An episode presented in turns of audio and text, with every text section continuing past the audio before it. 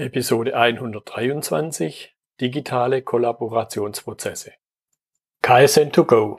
Herzlich willkommen zu dem Podcast für Lean-Interessierte, die in ihren Organisationen die kontinuierliche Verbesserung der Geschäftsprozesse und Abläufe anstreben, um Nutzen zu steigern, Ressourcenverbrauch zu reduzieren und damit Freiräume für echte Wertschöpfung zu schaffen, für mehr Erfolg durch Kunden- und Mitarbeiterzufriedenheit, höhere Produktivität durch mehr Effektivität und Effizienz an den Maschinen, im Außendienst, in den Büros bis zur Chefetage. Heute habe ich Oliver Ratajczak bei mir im Podcastgespräch. Er ist schon viele, viele Jahre Unternehmensberater, hat zwei Schwerpunkte, Kundenprozesse und die Verbesserung von Zusammenarbeit. Hallo Oliver. Hallo Gott, freut mich, dass ich hier sein darf. Ja, klasse. Ist ja schon das zweite Mal. Beim letzten Mal schon glaube, einige, einige Zeit her haben wir uns über Kundenprozesse unterhalten, heute eben über Zusammenarbeit. Die mhm. Episode heißt Kollaborationsprozesse. Was gehört für dich, oder sag noch zwei, drei Sätze vorher zu dir selber, was gehört für dich dann zur Kollaboration dazu? Ja, also ich sage noch was zu mir. Mein Name ist Oliver Teitschak, äh, komme aus Bochum, bin seit 18 Jahren jetzt Unternehmensberater und eigentlich ist es meine Aufgabe, Unternehmen dabei zu helfen, aus ihren Kunden profitable Stammkunden zu machen.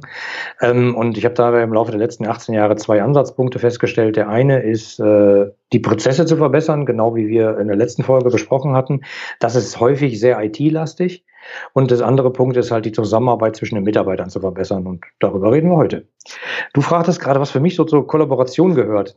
Da muss ich gleich mal einhaken. Ähm, ich habe mir das nämlich mal angeguckt. Das Wort kam mir irgendwie komisch vor.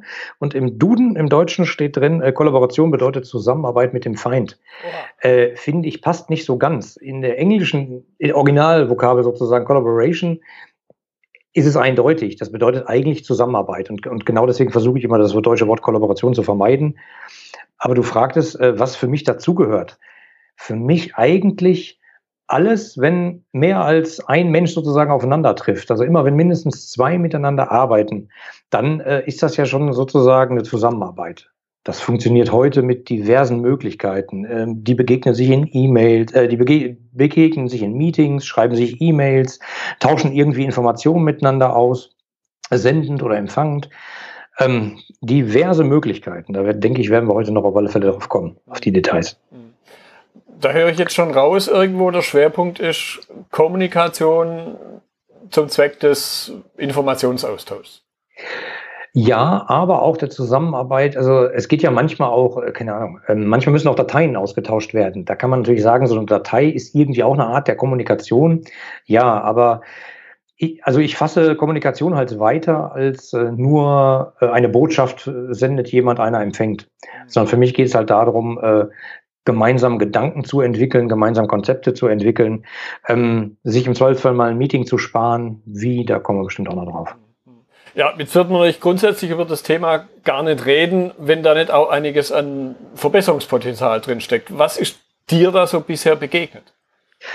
Ähm, da gibt es diverse Möglichkeiten. Also wenn ich mir heute zum Beispiel angucke in den Unternehmen, äh, viele Leute stöhnen und sagen, ach, ich habe überhaupt keine Zeit, weil ich habe heute, meinen ganzen Tag habe ich Meetings.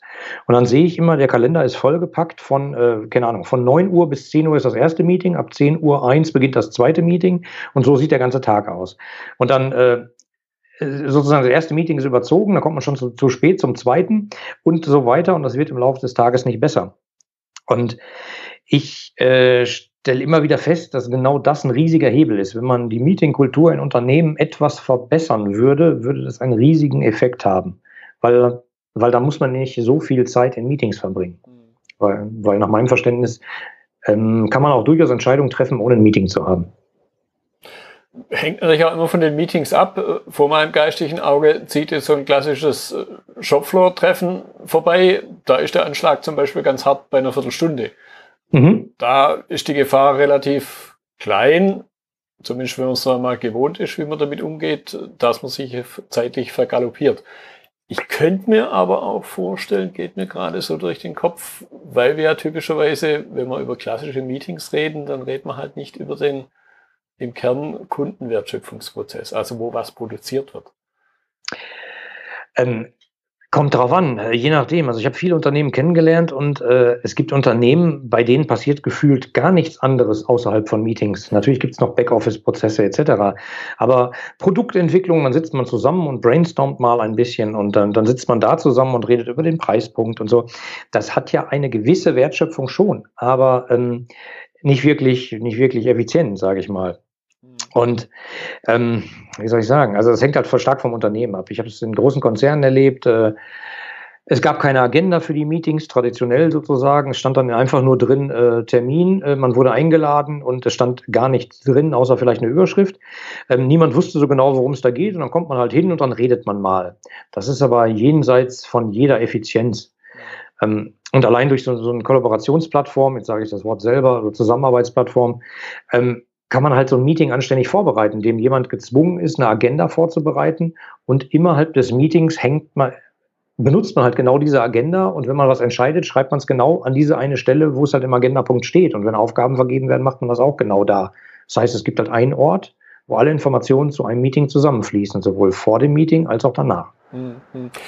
Jetzt möchte ich, bevor wir da tiefer einsteigen, nochmal einen kleinen Schritt zurückgehen. Mhm. Was ist dir bisher so an Lösungsmethoden begegnet, wie die Menschen sich da irgendwie behelfen? Ähm, häufig gibt es die diversesten Ansatzpunkte. Dann gibt es meistens so Formulare, ähm, die dann ausgefüllt werden müssen und dann schickt man die per E-Mail rum. Also keine Ahnung, da gibt es halt ein Agenda-Formular in Word und das wird dann ausgefüllt, das wird dann rumgeschickt. Das hat man dann bei, viele drucken das aus. Äh, und wenn man dann irgendwie ein Protokoll schreiben muss, dann schreibt man das in ein anderes Formular. Und ähm, es ist halt alles sehr dateilastig. Und äh, so Dateien laufen dann auseinander, weil irgendjemand schickt ein, vom, äh, schickt ein Meeting-Protokoll herum und das wird dann korrigiert in sieben verschiedenen Versionen. Einer muss es wieder konsolidieren. Ist extrem aufwendig und kostet viel Zeit. Mhm. Ja, die, die Folgen, auf die ich jetzt im Grunde noch ausgehen wollte, ja damit schon erwähnt. Ja. Zeitverschwendung, was ja so in meiner Sicht, in meinem Weltbild die schlimmste Verschwendung ist. Das stimmt. Und äh, was eigentlich noch oben drauf kommt, ist, weil egal mit wem ich spreche, viele Leute sind total genervt von, ich bekomme so viele E-Mails, ich habe so viele Meetings, ich habe überhaupt gar keine Zeit mehr, richtig klar zu denken, ich habe gar keine Zeit mehr, mir überhaupt äh, Innovationen einfallen zu lassen oder mal am Markt zu gucken, was macht der Wettbewerb. Und ähm, das führt natürlich zu einer extremen Frustration. Und wenn die Mitarbeiter genervt sind von der Art, wie sie arbeiten müssen, weil es halt manchmal ein bisschen zäh läuft, äh, für, schlägt das ja natürlich sofort direkt auf die Motivation und eben auf die, äh, auf die Arbeitsqualität. Mhm. Du hast jetzt schon ein bisschen angedeutet, was sind so klassisch bessere, wie das, was wir gerade diskutiert haben, was sind so klassisch bessere Vorgehensweisen, um mit dem Problem Meeting-Kultur, glaube ich, kann man es schon nennen, mhm. umzugehen? Ähm, es sind eigentlich ganz einfache Regeln. Also wie ich gerade schon sagte, äh, wenn man zum Beispiel festschreibt, es gibt kein Meeting ohne eine Agenda. Das muss natürlich konsequent gemacht werden. Ich habe auch Unternehmen kennengelernt, äh, wo der Vorstand dann so eine Regel rausgegeben hat. Aber wenn er dann zum Meeting eingeladen hat, es natürlich keine Agenda gab und er halt äh, Sonderlocken sozusagen geprägt hat. Das funktioniert nicht. Aber wenn sich alle daran halten und sagen, wenn ich will, dass Leute zusammenkommen und mir ihre Arbeitszeit für mein Projekt oder für meine Idee aufwenden, dann muss ich das auch entsprechend begründen, weil es macht ja auch Sinn, dass die Leute vorbereitet sind und wissen, was sie da erwartet. Im Zweifelsfall lade ich fünf Leute ein. In der Agenda steht, wir wollen über die Punkte sprechen und irgendeiner der fünf sagt, da kann ich gar nichts zu sagen, aber ich schicke mal meinen Kollegen, der ist nämlich genau in dem Thema drin. Und das würde man sonst ja erst im Meeting feststellen und dann muss man feststellen, äh, können wir dann heute nicht, müssen wir einen neuen Termin machen. Ähm, und wie du ja gerade schon gesagt hast, was gibt es alles für Möglichkeiten? Es gibt natürlich äh, Plattformen, die man nutzen kann, also im Zweifelsfall Webplattformen oder Plattformen, die man im eigenen Unternehmen installiert hat, wo man halt ein Meeting anlegt, dort alles dokumentiert, sowohl vor dem Meeting als auch nach dem Meeting, inklusive Aufgabenvergabe und, und, und.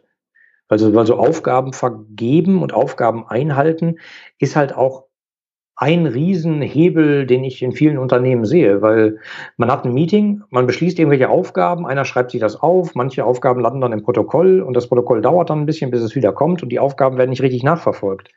Und der Witz ist halt, mit so einem System und einer zentralen Aufgabenverwaltung kann man halt Aufgaben direkt anlegen und sie direkt als erledigt markieren, wenn sie erledigt sind. Hm. Das möchte ich nur ein bisschen vertiefen, weil jetzt, jetzt haben wir uns so ein bisschen auf die Meetings eingeschossen, aber eingangs mhm. hast du ja noch viele andere Stichworte erwähnt.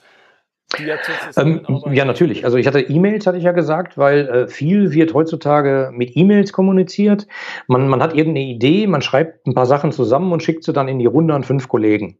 Der eine ist im Urlaub, der andere ist krank, einer antwortet schon, äh, die anderen haben aber gar nicht mitgekriegt, dass der so geantwortet hat. Ähm, und dann wird die Idee schon weitergesponnen. Der eine Kollege kommt aus dem Urlaub wieder, liest die E-Mail von damals, antwortet dann, obwohl die anderen schon viel weiter sind. Also da habe ich auch viel viel Unproduktivität äh, erleben dürfen. Mit so, mit so einer Plattform ist es relativ einfach. Man eröffnet eine Seite, eine Webseite. Also jetzt keine Angst, das ist nichts Kompliziertes. Das kann jeder, der Word bedienen kann, kann da auch einfach eine Seite eröffnen. Ähm, schreibt seine drei Stichpunkte drauf und schickt dann den Link zu dieser Seite zu den fünf Kollegen und sagt, schaut doch mal, da habe ich ein paar Gedanken gesammelt. Wenn da jetzt jeder praktisch seine, seine Gedanken zufügt oder erweitert und der Kollege kommt nach einer Woche aus dem Urlaub, dann sieht er halt auf dieser Seite den aktuellen Stand und nicht den von vor drei Wochen. Das ist halt so ein Punkt. Ähm, ein, ein weiterer Punkt ist halt Wissensmanagement. Also, wie heißt es immer so schön, äh, wenn wir wüssten, was wir wissen, also äh, wenn das gesamte Unternehmen sozusagen auf das Wissen des Unternehmens zugreifen könnte, das wäre extrem toll. Die haben das in einem Projekt gemacht, ähm, die hatten einen Außendienst, ähm, wo halt die Leute, Monteure draußen waren und diverse Tools benutzt hatten. Die hatten eigene Produkte, die sie verwendet haben, die haben zugekaufte Produkte und zu allen gab es irgendwelche Anleitungen. Und äh, es ist oft passiert, dass die halt vor Ort beim Kunden waren, die Anleitung nicht dabei hatten und dann äh, erstmal wieder angerufen haben im Büro und haben gesagt, sag doch nochmal, wie geht denn das hier? Schick mir das mal eben rüber, mach mal ein Foto, schick mal. Und äh, wir haben es halt geändert und haben halt diese ganzen Anleitungen auf einem zentralen Laufwerk versammelt sozusagen also kein physisches Laufwerk, sondern eigentlich ein Webspace, aber das ist egal. Ähm, und die Mitarbeiter konnten sogar vom Smartphone aus darauf zugreifen. Die haben dann einfach äh, einen Suchbegriff eingegeben und die Suche hat automatisch die entsprechenden Handbücher hochgespült und hat die entsprechenden Seiten angezeigt, sodass die halt selbstständig da suchen konnten. Das hat extrem viel Arbeit eingespart. Ja, und ich glaube, es macht auch einen besseren Eindruck auf den Kunden. Allein was du jetzt gerade so erzählt hast, wenn ich mich da mal kurz in die Kundenposition versetze, dann fallen mir da die letzten Haare schon aus.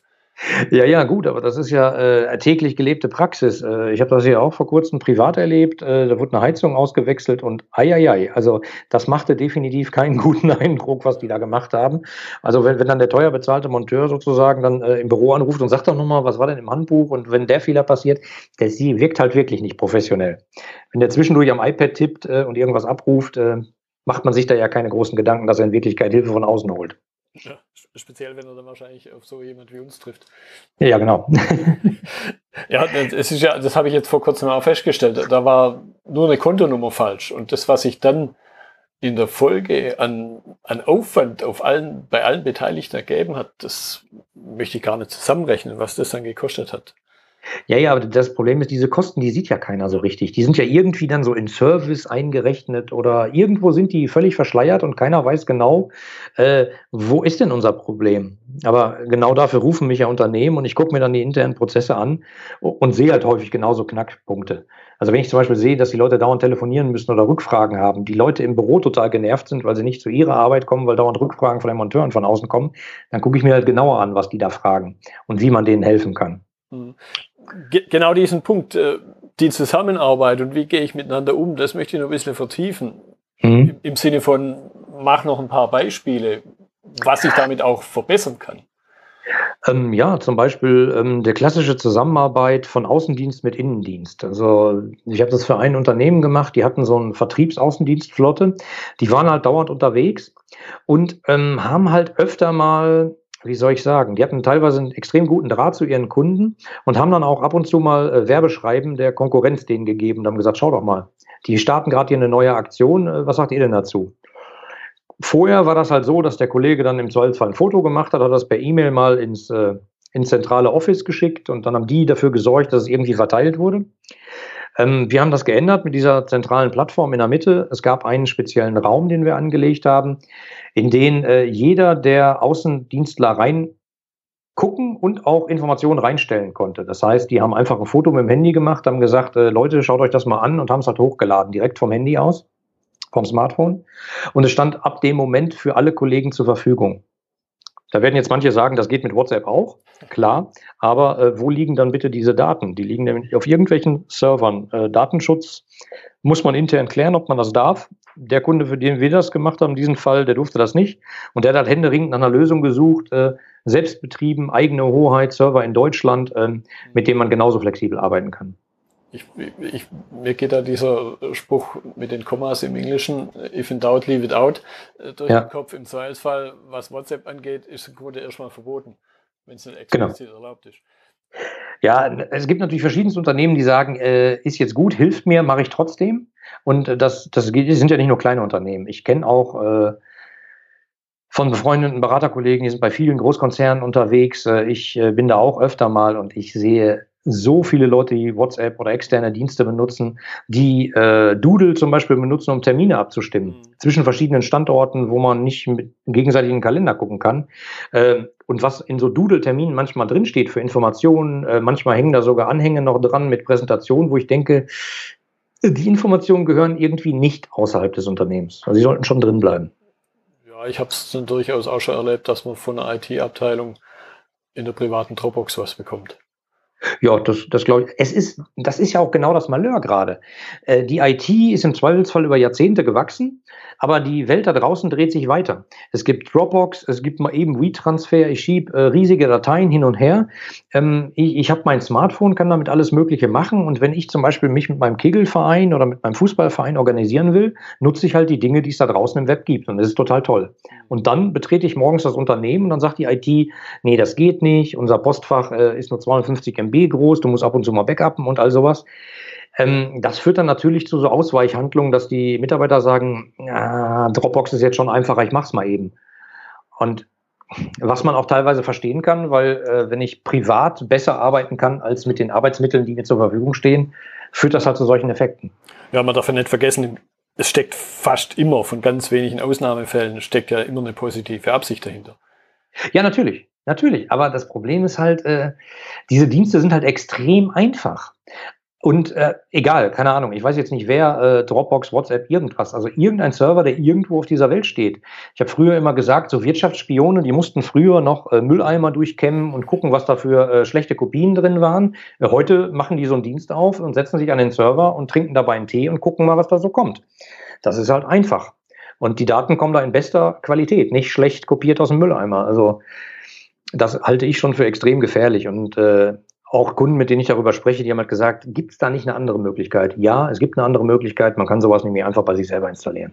Also nicht nur so eine Dropbox, sondern so eine globale Zusammenarbeitsplattform, mit der man alles Mögliche umsetzen kann. Ja, da, da wird man gleich noch dazu kommen, bevor du das Stichwort Dropbox gesagt hast, äh, eine Dropbox, bevor du das Stichwort WhatsApp gesagt hast, ging mir jetzt noch so ein anderer Punkt durch den Kopf.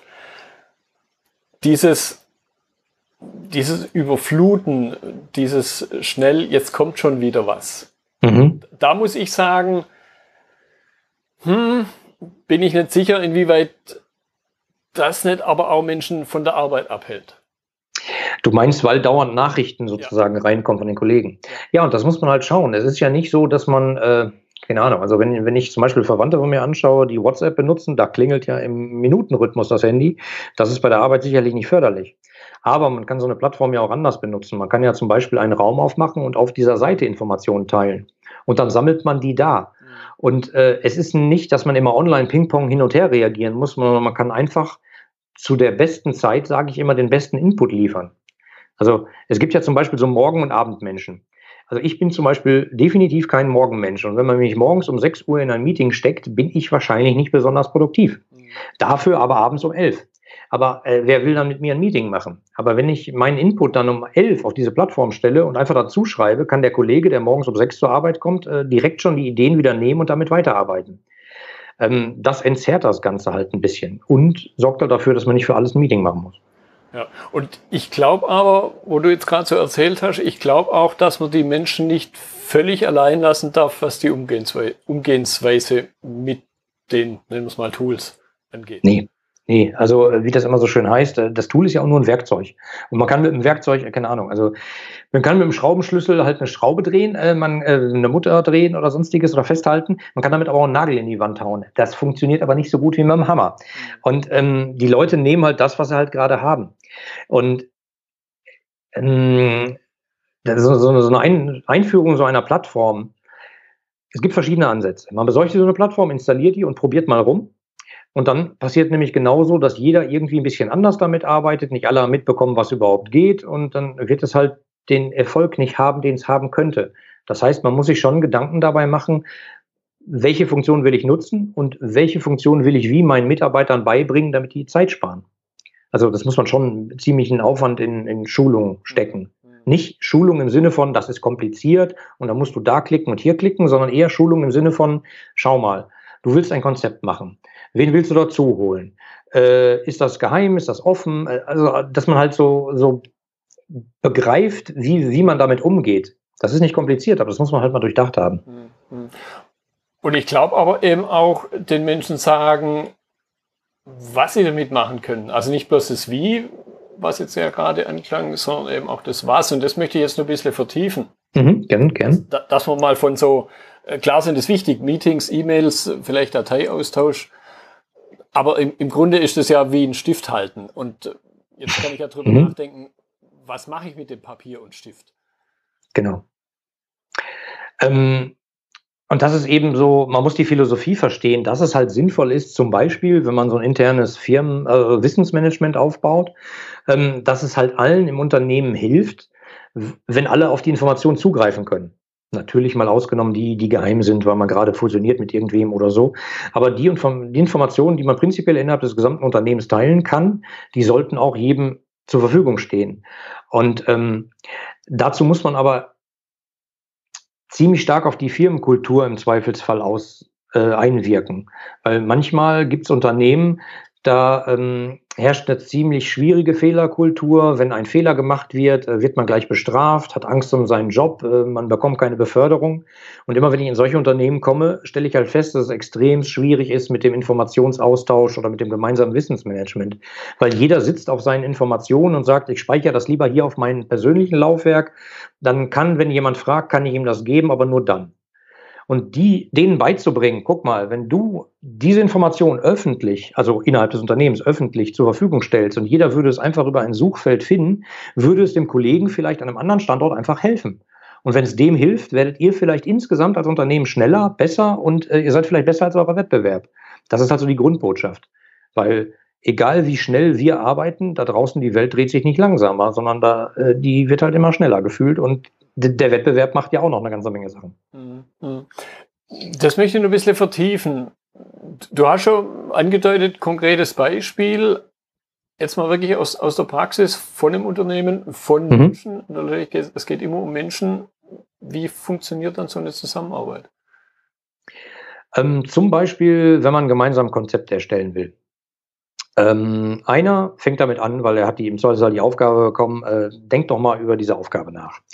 Klassischerweise würde er ein Meeting einberufen. In der neuen Welt, sag ich mal, kann er in diesem Zusammenarbeitsplattform einfach eine neue Seite eröffnen und schreibt da halt drauf, liebe Kollegen, ähm, ich habe die Aufgabe bekommen oder ich kümmere mich darum, äh, über folgendes Problem, äh, keine Ahnung, neue Produktentwicklung oder äh, Wettbewerbssituation, die diskutiert werden muss, mir Gedanken zu machen und ich möchte euch gerne dazu einladen. Ich habe mir folgende Gedanken gemacht. Er schreibt die einfach auf die Seite, so ähnlich wie bei Word. Das ist echt nicht mehr kompliziert. Ähm, und geht dann hin und teilt aus dem System diese Seite mit den Kollegen, die er gerne von denen er gerne Feedback haben möchte. Kann einfach die Seite teilen. Die bekommen dann eine kurze E-Mail oder ein, eine Nachricht. Da ist dieser Link drin. Die gehen auf den Link, landen auf dieser zentralen Seite und können dann da ihren Input geben und im Zweifelsfall auch äh, Punkte aus der Liste von dem ersten Kollegen streichen und sagen, das würde ich so nicht machen, weil. So ist es praktisch ein nicht zeitgleich stattfindendes Meeting. Jeder gibt zu der Zeit, zu der er den besten Input geben kann, äh, halt seinen Input auf diese Seite. Und wenn man dann mit allen da erstmal Informationen gesammelt hat und sich ein kleines Bild gebildet hat, dann macht es vielleicht Sinn, einen Workshop zu machen oder sich in einem Meeting mal zu treffen und einzelne Punkte zu besprechen und die dann auszuarbeiten oder daraus Aufgaben zur weiteren Ausarbeitung herauszugeben. Mir geht da jetzt ein Punkt durch den Kopf, den ich so ein bisschen an dem privaten Umfeld gerade feststelle. Dieser Aspekt Verbindlichkeit, den dann mhm ein Meeting ja doch teilweise hat. Ich bin dazu eingeladen und äh, warum auch immer, ich gehe dann hin und dann bin ich da. Ja. Ich stelle aber immer mal wieder fest, auch an mir selber, da kommt eine E-Mail, hier habe ich das und das abgelegt, mach doch mal mit. Mhm. Aber so ein bisschen auch dieser Aspekt aus den Augen, aus dem Sinn. Was ist da deine Erfahrung? Geht es jetzt nur mir so oder geht es auch anderen so? Und wenn ja, wenn es anderen so geht, wie kann man damit umgehen? Äh, kann ich verstehen. Und äh, dir geht es nicht nur so, also es geht auch anderen so. Mhm. Ähm, das hat halt was mit der Meetingkultur in den Unternehmen zu tun. Wenn man sozusagen sichtbar in einem Meeting sein muss, weil man nur da bereit ist, seinen Input rauszugeben, dann ist das halt so. Aber ich habe viele Meetings erlebt, wo Leute zwar physisch anwesend waren, aber geistig, glaube ich, schon längst im Urlaub. Ja. Und dann hilft das halt auch nicht. Und ähm, das, das sage ich ja. Also so ein System führt man nicht einfach ein und sagt, da ist es viel Spaß, sondern es geht halt viel darum, äh, einen Change im, im Kopf der Leute zu erreichen und zu sagen, schaut mal, wir können jetzt dauernd Meetings machen und irgendjemand muss das dann immer protokollieren und dann könnt ihr die Protokolle wieder lesen und korrigieren und dann das nächste Meeting machen. Oder wenn eine Aufforderung aus dem System kommt und der Kollege bittet euch darum, antwortet doch drauf und schreibt doch da euren Input rein. Das ist ein Prozess. Das geht nicht von heute auf morgen. Man kann sowas nicht anschalten und dann funktioniert's. Aber also ähm, ich bin ja bin ja da bei Unternehmen unterwegs und meine Hauptaufgabe bei der Einführung von unserem System ist es eigentlich herauszufinden, welche Gruppen gibt es in dem Unternehmen und was, welche Aufgabe bereitet den Schmerzen und mit, auf welche Aufgabe haben die überhaupt keine Lust? Welche Aufgabe kostet den 20 Minuten am Tag und die haben darauf überhaupt keine Lust?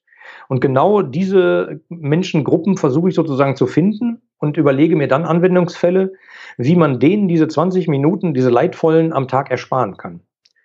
Das kann zum Beispiel sein, äh, das hatten wir bei einem äh, Unternehmen, die hatten eben mehrere Standorte und immer wenn äh, ein Termin koordiniert werden musste zwischen den mehreren Standorten, die keinen zusammenhängenden Exchange-Server hat mit dem gemeinsamen Kalender, dann haben die Assistentinnen sich immer in die Telefone gehängt und haben mit allen anderen telefoniert.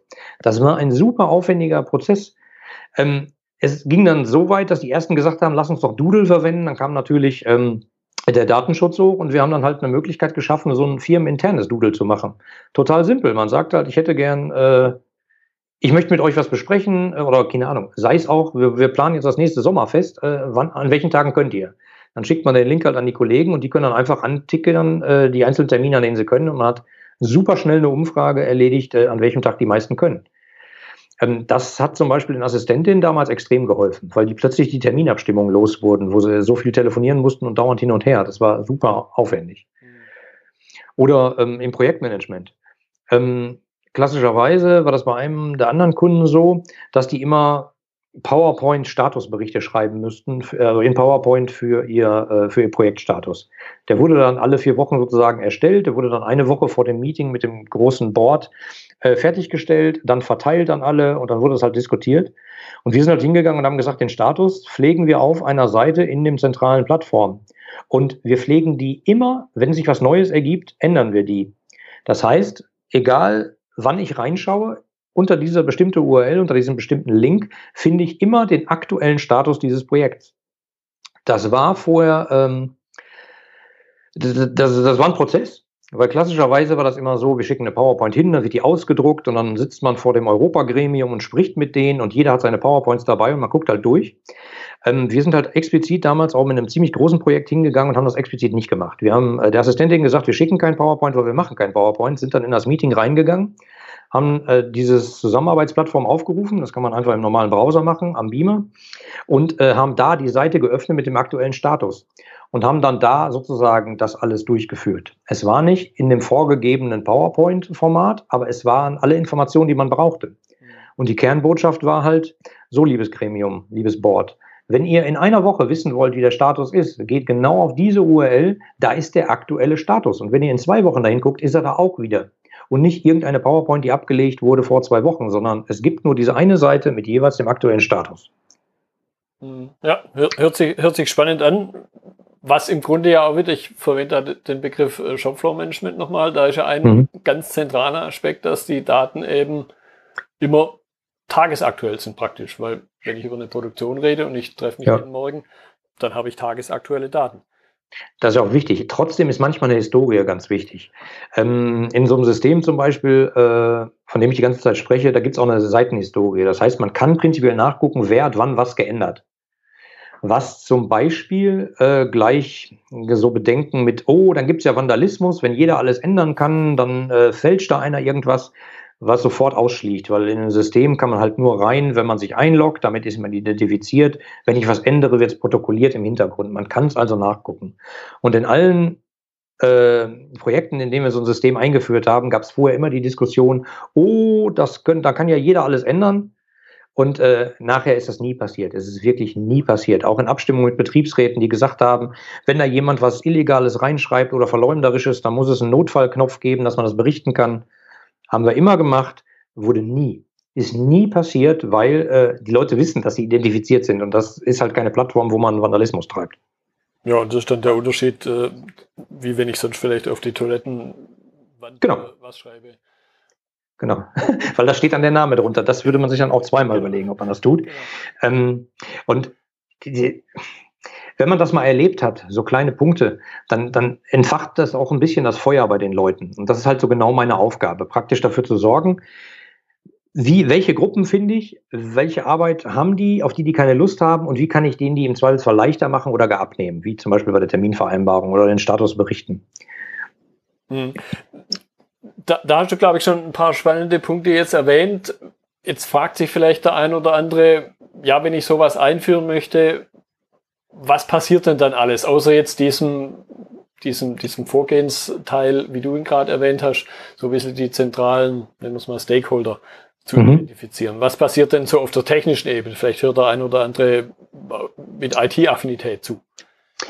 Auf der technischen Ebene ist es extrem simpel. Das ist ein äh, also für das System braucht man keine besondere Technik, sage ich mal. Da reicht ein Webserver mit einem entsprechenden äh, äh, Festplattenplatz dahinter. Das ist technisch super einfach zu machen.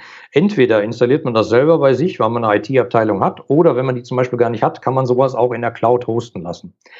Ähm, in der Cloud, das ist immer so ein bisschen diffus. Wo ist denn das jetzt? Also die Partner, mit denen ich ja zusammenarbeite, zum Beispiel, die sitzen in München und die betreiben das System, was sie auch selber entwickelt haben, ähm, auf deutschen Server nach deutschem Recht. Äh, das gehört einem wirklich, also ich sage immer, es gibt keine hundertprozentige Sicherheit, aber zumindest dieselbe Technologie, die deutsche Banken verwenden, um sozusagen Web, äh, Internetbanking anzubieten. Äh, das ist äh, von der Sicherheit ähnlich. Also da muss man sich keine Sorgen machen. Also eigentlich muss man dafür noch nicht mal Blech oder Server anschaffen, sondern das kann man einfach in der Cloud für wirklich schmales Geld hosten. Und damit vielleicht die, die Zuhörer mal eine Idee davon haben, also weil das, das Thema ist ja immer so, was kostet denn das, so eine Plattform? Und mhm. also äh, ich habe das für verschiedene Punkte durchgerechnet.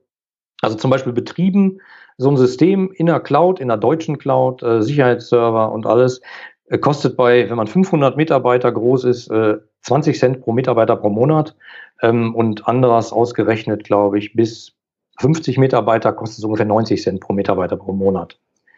90 Cent pro Mitarbeiter pro Monat, das ist wirklich nicht viel. Also wenn man sich mal anguckt, was man damit machen kann, ist es eigentlich eher erstaunlich. Ja, als Rabe sage ich da jede zweite Woche eine Brezel pro Kopf. Ja, das stimmt. Äh, wir rechnen das immer gern in Kaffee um bei Starbucks, aber äh, da, äh, also da mit einem Starbucks-Kaffee kann man das Ding lange hosten. Okay. okay. Ja, ich, ich denke, da, da werde ich dann auch in, in, die Notizen zur Episode was reinnehmen, wo man dann auch noch ein bisschen was nachlesen kann. Ja, klar, gerne.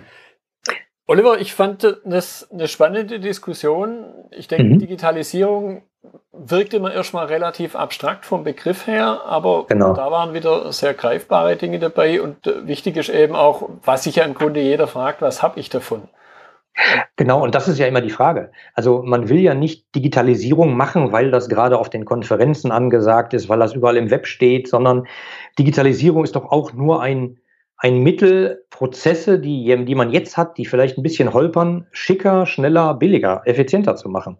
Und äh, deswegen zäume ich das Pferd halt von andersrum auf und sage, lass, guck dir doch erstmal an, wo sind deine Punkte, die du besser machen kannst und dann überleg, wie sie es umsetzt und nicht, äh, wir starten jetzt ein Digitalisierungsprojekt und dann äh, analysiert man erstmal zwei Jahre, sondern es macht schon Sinn, mit einer geeigneten Plattform äh, vielleicht einfach mal klein anzufangen und dann schrittweise, Stück für Stück mehr auszurollen.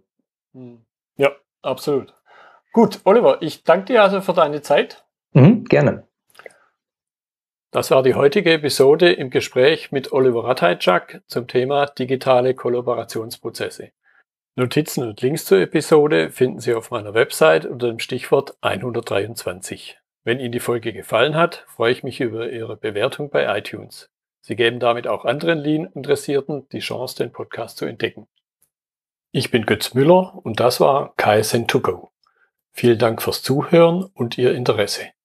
Ich wünsche Ihnen eine gute Zeit bis zur nächsten Episode. Und denken Sie immer daran, bei allem, was Sie tun oder lassen, das Leben ist viel zu kurz, um es mit Verschwendung zu verbringen.